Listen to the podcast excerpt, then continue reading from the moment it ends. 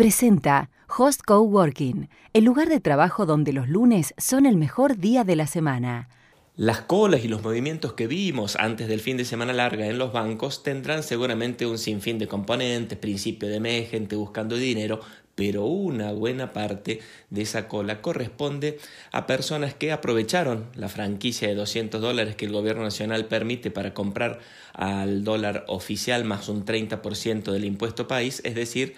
comprar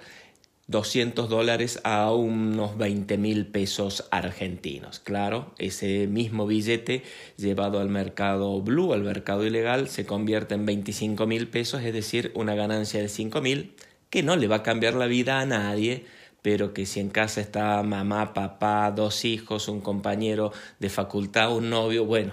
la cosa empieza a tomar una escala y por eso vemos tanto movimiento en las afueras de los bancos. Además, son muy pocos los bancos en Córdoba que tienen cajeros automáticos que otorgan dólares, es decir, que muchas de estas operaciones el retiro es manual, la gran mayoría es manual, previo a un turno tal cual están operando los bancos por razones de salubridad por la pandemia. Así las cosas, inclusive, muchos bancos han detectado movimientos inusuales en algunos clientes que tienen ahora eh, varias entregas de 200 dólares en su cuenta en dólares y han llamado la atención para que justifiquen esos movimientos. Incluso un banco internacional, quizás en una medida acertada pero poco feliz y mal comunicada, decidió sacar de la opción de home banking las cuentas en dólares de aquellos clientes que tenían movimientos extraños, con lo cual generó mucha preocupación, muchos comentarios en las redes, aunque se aclaró convenientemente que el dinero está disponible en sucursal,